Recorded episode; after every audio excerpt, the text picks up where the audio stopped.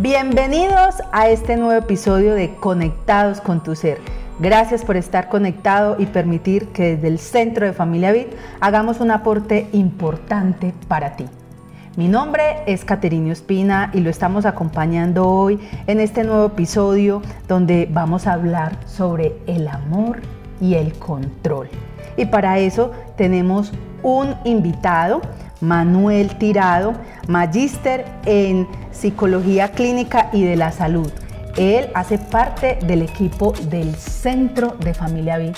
Manuel, hola, ¿cómo estás? Hola, Kate, ¿cómo estás? Muy bien, ¿y tú? Muy bien, ¿cómo va todo? ¿Cómo va la vida? Muy bien, gracias. Ah, bueno, me alegra. Hoy vamos a hablar del amor y del control. Eh, en, ese, en ese espacio de amor y, y control, hoy podemos conocer que muchas veces ese control implica que sea él o ella ¿sí? en una relación eh, afectiva que se lleva, que se tiene, donde realmente eh, se puede presentar el manejar al otro a su antojo, el tener como acceso a muchas cosas cuando van, eh, va creciendo la relación, sea a veces en esta etapa de, noviazgo o ya en una vida de pareja, un matrimonio, en una, en una unión, se puede encontrar que las personas eh, puedan estar viviendo este, este tipo de situaciones.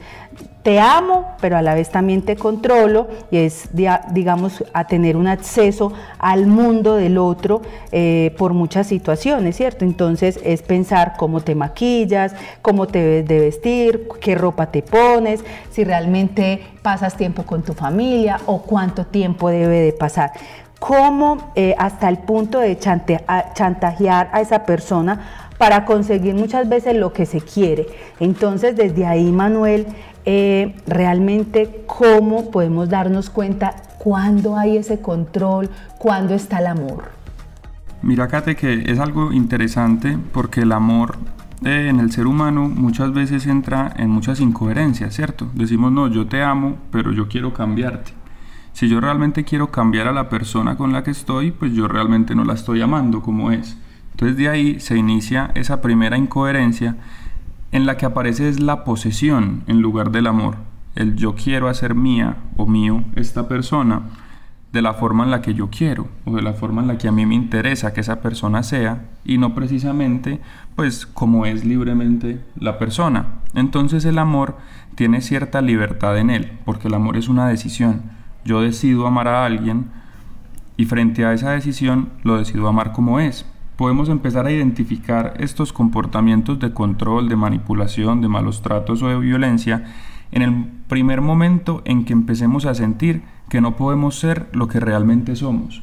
Cuando cada vez que hacemos algo que nosotros queremos o deseamos, esa pareja, esa otra persona se queja, nos reclama, no le gusta, utiliza, eh, digamos, esta manipulación afectiva, el hecho de ponerse bravo, el hecho de decir comentarios hirientes, constantemente buscando que no hagamos lo que queremos hacer. Entonces yo diría que el primer paso para identificar este control o esta manipulación dentro de una relación es cuando el otro, mi pareja, empieza a buscar cambiarme lo que yo soy como persona y no aceptarme como yo soy.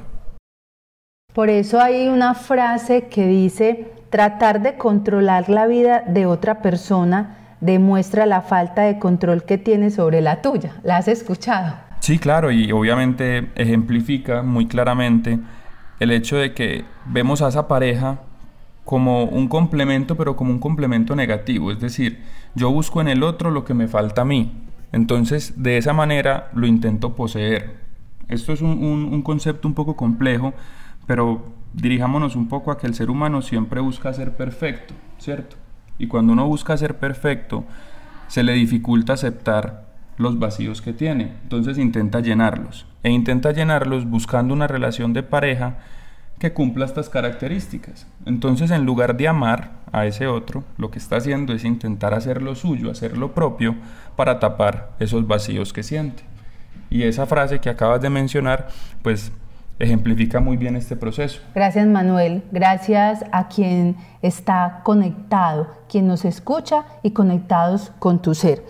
Eh, en estos espacios que venimos compartiendo información valiosa y con, ciertas narrativas, eh, es importante que cuando tú nos escuches tengas presente que debes de ponerte en primera línea, darte prioridad, a no dejarte para después. Y que cuando tú eliges a otro, sea él o ella, eh, debes de pensar qué hace que el otro te elija y por qué tú también eliges a ese otro. Y desde ahí haces que el mundo te prefiera, que quieres de ti. Y para eso también incluimos aquí ese espacio de amor propio. Cuando sabes lo que vales, consigues lo que mereces. Mira, aquí ahí tocas un tema bastante importante, Kate, sobre la autoestima, ¿cierto? El valor propio. Y de alguna manera se piensa que cuando uno piensa en uno, estando en una relación, está siendo egoísta. Eso es un error bastante grande y bastante común. El desarrollo individual es supremamente importante para el desarrollo de pareja, porque la pareja son dos individuos juntos. Si yo como individuo no estoy totalmente desarrollado o no estoy totalmente construido, no puedo formar una pareja, porque ya no serían dos individuos.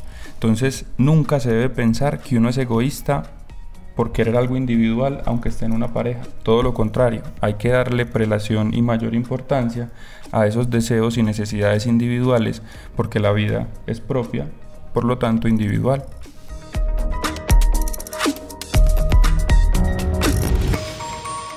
Conectados con tu ser. Eh, Manuel, frente a eso que estás diciendo tan importante, entonces, ¿qué pasa ahí en, ese, en, ese, en esas relaciones? Cuando alguien te controla realmente, eh, su intención es mostrarte que es más fuerte que tú, pero además que tú le perteneces, como si fueras eh, algo tuyo, de tu propiedad, un celular, como si fueras una cosa, ¿sí? Entonces, hay como eh, llevar o invitar a las personas para que hagan ese clic de, bueno, ¿qué está pasando en este control? En esto que a mí en ciertos momentos siento asfixia, eh, siento miedo. ¿Cómo eh, llevar a las parejas a que realmente detecten este tipo de situaciones? ¿Cómo detectarlas y evitarlas además? Claro, yo empezaría por la prevención, claramente. Digamos que la prevención es la mejor manera de evitar este tipo de situaciones en términos globales.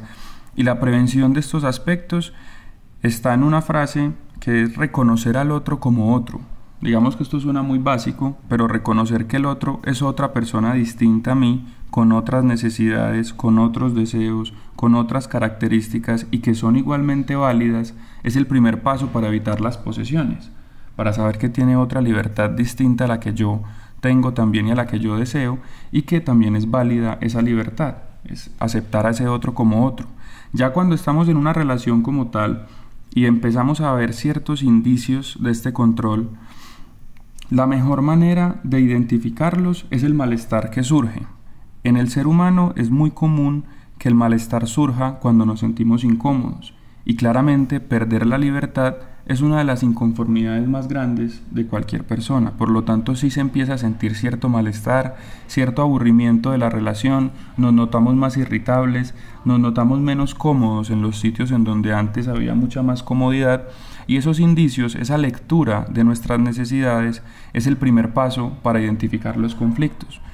Hay que aprender a, a como a escuchar, a traducir nuestro cuerpo, a traducir nuestra mente con esos malestares y obviamente hacer uso de los recursos que hay, las denuncias, cuando ya se trata de un tema de maltrato a gran escala o pequeña escala también, nuestras redes de apoyo, familiares, amigos, buscar ayuda profesional, es muy importante aceptar cuando se requiere ayuda para la identificación o superación de muchos casos y tener presente que nosotros los profesionales de la salud mental estaremos dispuestos siempre a escucharlos y acompañarlos en este tipo de procesos. Gracias Manuel por esta información tan importante y seguimos aquí conectados con tu ser.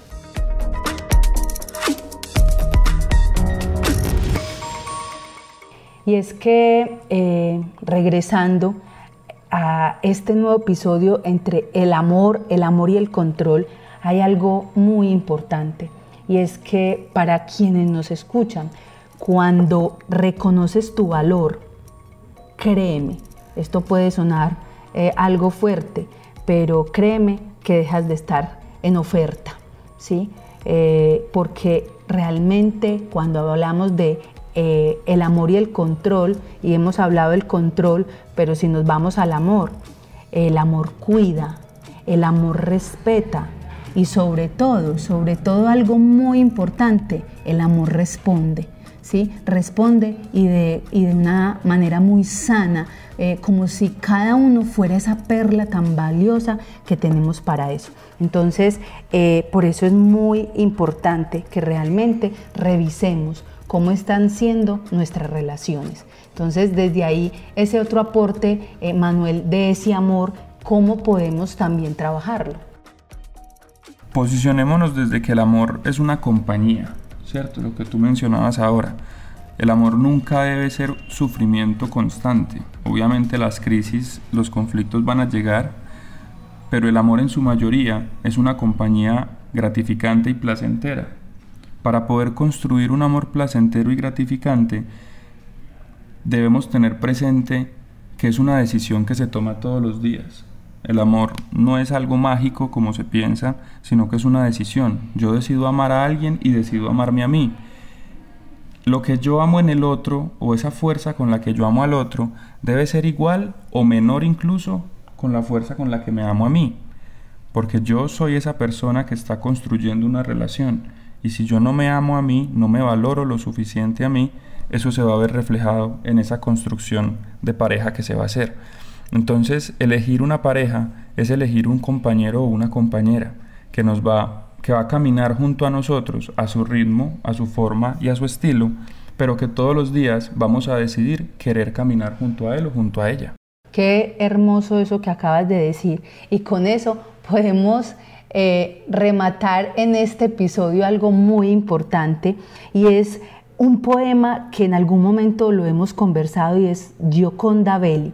Gioconda Belli nos regala este poema que es de la mujer al hombre, pero realmente yo me atrevo a decir que no solamente de la mujer al hombre, sino en esa unión y en esa relación, cómo es de hermoso.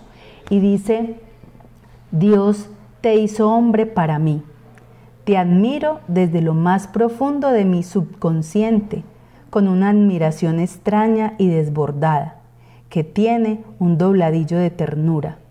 Tus problemas, tus cosas me intrigan, me interesan, y te observo mientras discurres y discutes, hablando del mundo, y dándole una nueva geografía de palabras. Mi mente está cobada para recibirte, para pensar tus ideas y darte a pensar las mías. Te siento, mi compañero, compañera hermoso, hermosa. Juntos somos completos y nos miramos con orgullo, conociendo nuestras diferencias, sabiéndonos mujer y hombre y apreciando la disimilitud de nuestros cuerpos. Gracias por estar aquí, conectados con tu ser Manuel, gracias por este espacio. Muchas gracias a ti, Katherine, y muchas gracias a todos los que nos escuchan el día de hoy. Ha sido lindo compartir este espacio y este nuevo episodio con todos ustedes. Síguenos en Facebook e Instagram y conoce todo lo que tenemos para ofrecerte en el Centro de Familia BID. También puedes ingresar a www.cfamiliabit.com www.org.co.